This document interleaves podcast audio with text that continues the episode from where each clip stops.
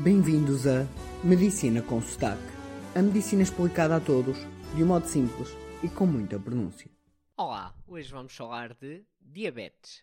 Na verdade, a doença chama-se diabetes mellitus. E digo isto pois a origem do nome mellitus vem da palavra mel, pois a urina dos diabéticos é adocicada. E sim, segundo reza a história, no passado provava-se a urina para ajudar ao diagnóstico da doença. Na Índia, por exemplo, punham formigas perto da urina e se elas fossem lá para o meio da urina, era um sinal que a urina seria doce e como tal provável existir a tal diabetes mellitus. Então, só por este dado já conseguimos compreender um bocadinho desta doença que afeta mais de um milhão de portugueses. Ou seja, se a urina é doce, é porque tem açúcar, o que não é normal na urina, e nós já, já vamos ver porquê. Numa pessoa saudável, o açúcar é o combustível que dá energia.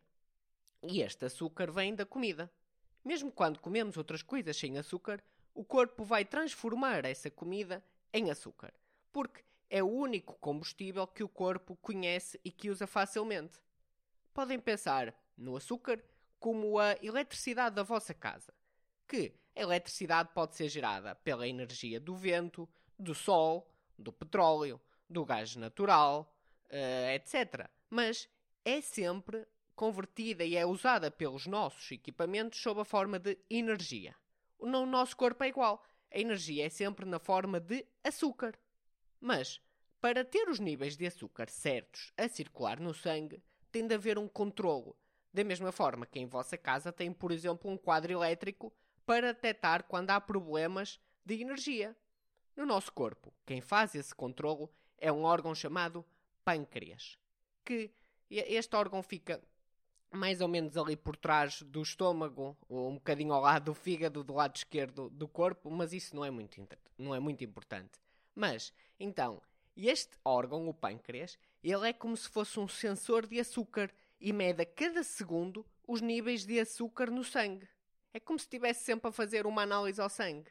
E, quando os níveis do açúcar estão altos, e ele injeta na circulação uma hormona que vocês conhecem que chama-se insulina, que, entre outras coisas, o que vai fazer é baixar os níveis de açúcar. E este, este pâncreas é muito esperto e sensível, de maneira a que ele controla isto a cada segundo e manda sempre, sempre a dose certa de insulina para pôr os valores do açúcar normais. Mas isto é numa pessoa saudável. O que é que acontece para esta pessoa se tornar diabética? De uma maneira simples, o que acontece é que a pessoa, durante a vida, durante vários anos, vai tendo constantemente tanto açúcar no sangue em, em excesso, não é? Que o pâncreas está sempre a ter que mandar insulina. Ao longo dos anos, o nosso corpo vai se habituando a essa insulina e fica cada vez mais resistente a ela. Esta resistência funciona um bocado, por exemplo, como ao álcool. Ao início, a primeira vez que bebemos um copo de vinho, ficamos logo tontos. Mas, se bebermos regularmente, depois nem uma garrafa de vinho nos põe tontos. Portanto, um, o corpo habitua-se ao vinho, como neste caso se vai habituando à insulina. Assim, com os anos, este corpo vai se habituar cada vez mais à insulina e, para compensar, o pâncreas tem que mandar ainda mais insulina. Até que há uma altura em que o pâncreas diz: chega, não posso mais.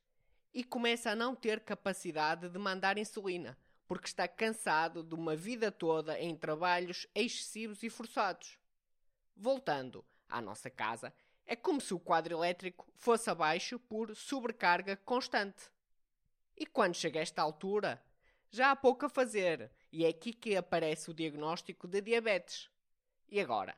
Nós já percebemos porque é que a urina é doce.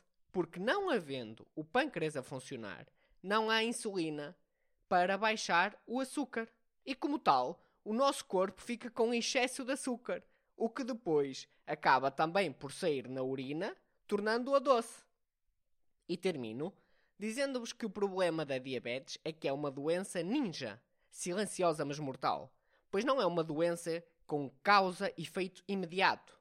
Não há consequências a curto prazo, ou seja, só após décadas de abusos é que vamos começar a sentir as consequências das asneiras que fizemos anos antes, pois o pâncreas vai aguentando, vai aguentando os abusos constantes que sofre, mas um dia diz: chega. E este fica assim o nosso primeiro episódio de Diabetes Mellitus, mas nos próximos episódios vamos falar de coisas igualmente importantes, como o, qual é o problema deste excesso de açúcar no sangue, de termos muito açúcar no sangue, como é que ele afeta os outros órgãos, como por exemplo os rins, os olhos, etc.